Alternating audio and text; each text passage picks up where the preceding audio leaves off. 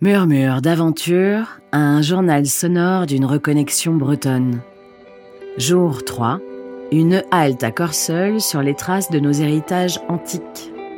De tout temps, on sait que Corseul a été une ville romaine. Quand je dis de tout temps, c'est que on a des traces dès le XVIIe siècle euh, de personnes qui parlent de, euh, des vestiges romains de, de la ville de Corseul. Mathieu, responsable de l'archéomusée Coriosolis de Corseul, nous accueille dans cette ville au passé si riche. Étape parfaite pour qui souhaite faire une halte entre Dinan et les Cap Fréhel et s'imprégner de toutes les pépites historiques dont regorge le coin. Principalement, ce qu'on connaissait, c'était les vestiges euh, du temple de Mars, donc euh, un sanctuaire gallo-romain qui est situé entre Corseul et Dinan, à 2 km du bourg. Et euh, parce qu'il restait en fait une tour qui est encore visible aujourd'hui, ce qu'on appelle la cella, on a même des photos de personnes qui se prennent euh, devant cette tour euh, dès le 19e siècle, donc des, vieilles photos noir et blanc euh, qui sont assez, assez sympathiques. Ce passionné d'histoire antique est une porte spatio-temporelle à lui tout seul. Il nous transporte en un clignement de cils à l'époque gallo-romaine qu'a connue l'Armorique il y a plus de 2000 ans. Les Romains, ils arrivent euh, euh, en Gaule, donc autour de 50 avant Jésus-Christ. Hein. on connaît tous 52 avant Jésus-Christ, la bataille d'Alésia vers Saint-Gétorix, César.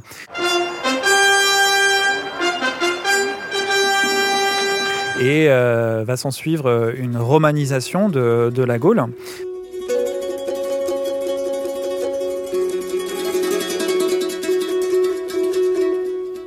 Euh, quand l'Empire romain va se développer, euh, il va falloir administrer euh, cet espace qui devient très grand. Hein. Ça va occuper jusqu'à tout l'ensemble du bassin méditerranéen, monter jusqu'en Angleterre. et donc on va découper cet empire en provinces et cités. Les cités, c'est l'équivalent de nos départements aujourd'hui. Cinq cités en armorique. Et ici, on est dans la cité des Coriosolites. Pour administrer cette cité, il y aura une capitale de cité, un peu comme on a notre préfecture à Saint-Brieuc, et ben on avait une capitale de cité qui était à Corseul. Et c'est pour ça aujourd'hui qu'on a autant de vestiges gallo-romains à Corseul.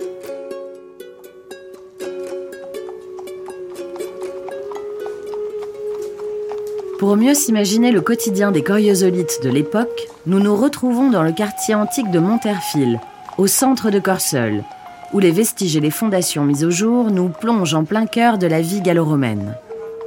Alors là, en fait, euh, on est situé au cœur de la ville de Corseul, euh, le cœur de la ville actuelle, mais aussi le cœur de la ville romaine. Ça qui est très intéressant. On, euh, appelle ça le quartier urbain de Monterfil.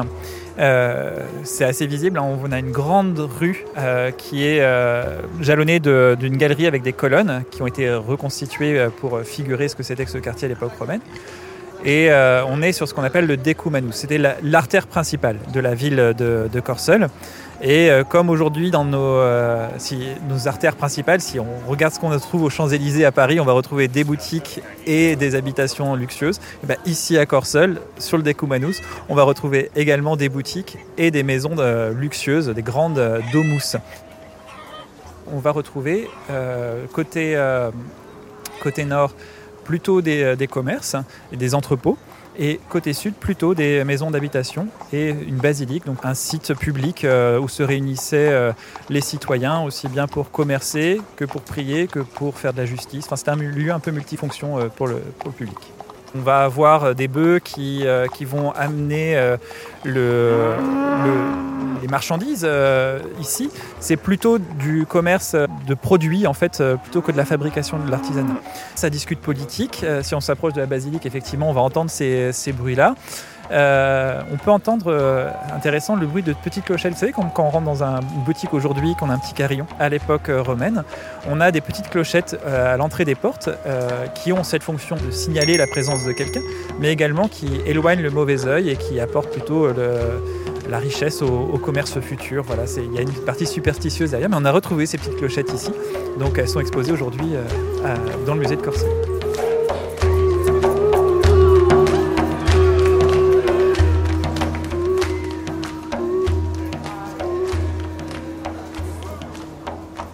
Nous suivons Mathieu jusqu'au musée pour quelques éclairages historiques de première main. On y croise une classe en pleine fabrication de mosaïques antiques, comme Corsol en regorgeait au temps des domus. Bah, je sais pas, elle a dû faire euh, une mosaïque? On s'en éloigne un peu pour continuer notre conversation passionnante avec Mathieu. À l'époque romaine, on avait une grosse ville de 3000 habitants, alors qu'aujourd'hui, on a une petite ville de 2500 habitants. C'est-à-dire que euh, ce qui est une grosse ville à l'époque romaine, forcément, il y a un décalage avec euh, ce qui est le cas aujourd'hui. Corseul, c'est une ville romaine qui a été créée de toutes pièces, on va dire ex nihilo, c'est le terme euh, consacré.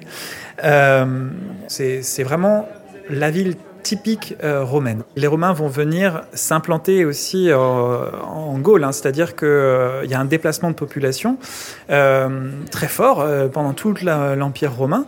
On a une stèle ici à Corseul qui parle d'une femme qui s'appelle Cilicia Namgid. Cilicia, c'est son prénom. Namgid, c'est la Numibie, voilà, elle vient de, de cette région de l'Afrique. Va créer des villes à la romaine, euh, on va imposer euh, la langue latine. La religion, c'est un petit peu plus nuancé parce qu'il y a ce qu'on appelle le syncrétisme. C'est un mélange de religions, mais c'est un échange culturel, c'est sûr. Et euh, il y a un peuple vaincu et un peuple vainqueur. Les, traditions gauloises vont petit à petit disparaître mais euh, il y a des traces qui vont perdurer parce que les, Romains vont, euh, vont l'apprécier. Je pense par exemple l'usage du tonneau, c'est quelque chose qui a été créé par les Gaulois et qui a perduré, alors que l'amphore, elle, euh, va péricliter parce que moins pratique.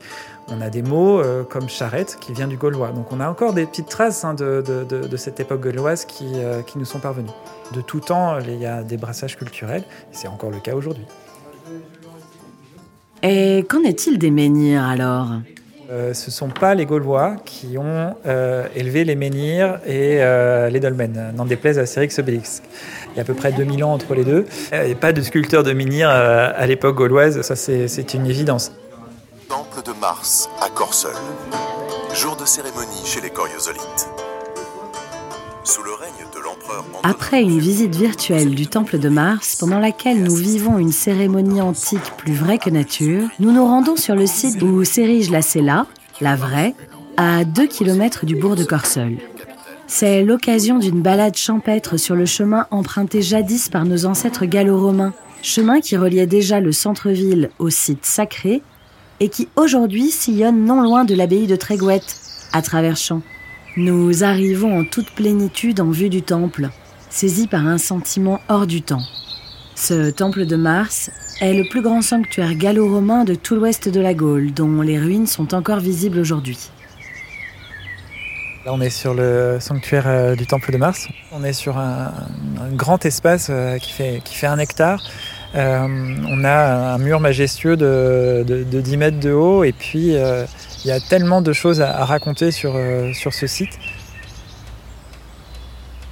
Pour comprendre comment se vivait ce sanctuaire à l'époque, une application en réalité augmentée nous en donne toute la dimension majestueuse.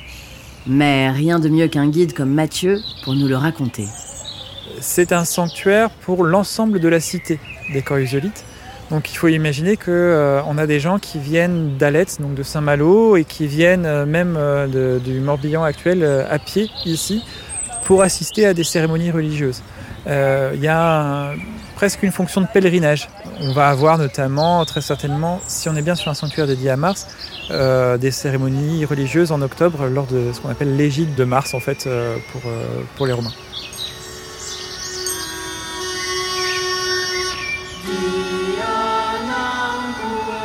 Et comment savoir de façon certaine que ce sanctuaire était bien dédié au dieu Mars? En fouille, on n'a jamais retrouvé la moindre statue, la moindre inscription qui permette d'identifier ce sanctuaire comme un sanctuaire dédié au dieu Mars. Par contre, euh, il existe une carte de l'ensemble de l'Empire romain. Cette carte s'appelle la carte de Puttinger, elle est conservée en Suisse aujourd'hui. Elle a été recopiée au Moyen Âge, c'est pour ça qu'elle nous est parvenue euh, jusqu'à aujourd'hui. Et sur cette carte, on va retrouver la ville de Condat. Euh, sur une voie romaine euh, qui conduit vers la mer, il y a Reginca, qui est euh, un mot latin pour dire estuaire de la Rance. et entre les deux, une appellation Phanomartis. On pourrait dire chouette Phanomartis, c'est le nom de la ville de Corseul à l'époque romaine, on a tout gagné. Sauf que Phanomartis, c'est la contraction de deux mots, Phanom, Martis, Phanom le temple, Martis de Mars. Et c'est comme ça en fait qu'on se dit que le sanctuaire retrouvé à proximité de Corseul doit être ce fameux temple de Mars. D'une part, il faut bien s'imaginer une carte qui représente l'ensemble de l'Empire romain. Si on fait figurer une église dessus, c'est pas n'importe laquelle. On se dit que ce Fanum Martis indiqué sur cette carte de Pottinger est très certainement un sanctuaire de grande ampleur. Donc ça, c'est le premier indice. Le deuxième indice qui, atteste euh, que ce sanctuaire est dédié à Mars, c'est qu'il est situé en dehors de la ville. Mars est le dieu de la guerre. Et les Romains pensent qu'avec un temple euh, dédié à Mars dans une ville, on fait rentrer potentiellement la guerre dans la ville. Les temples dédiés à Mars sont toujours à l'extérieur. Et là, c'est bien le cas, on est à 2 km du bourg.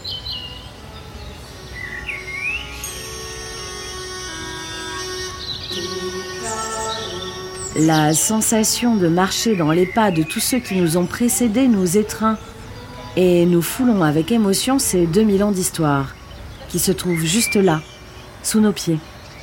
Je conseille à tous ceux qui, euh, ont envie de se ressourcer d'y venir euh, à l'aube, euh, puisque c'est un, temple qui est dirigé vers l'est. Donc forcément, au lever du soleil, il prend des couleurs magnifiques.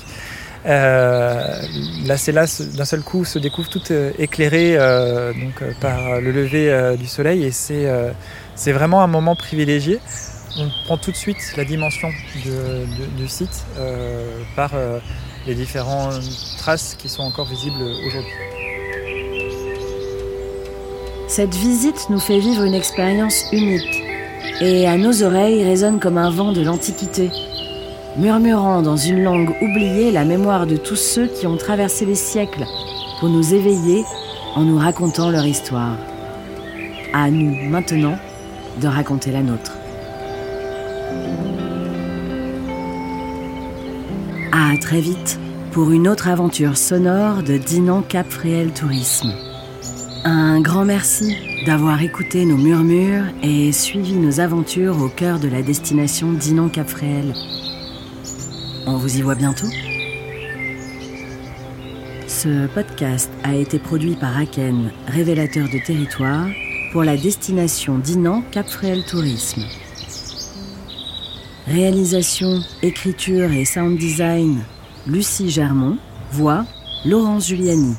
Création musicale, Ludovic Fink. Mixage, Léonard Lelièvre.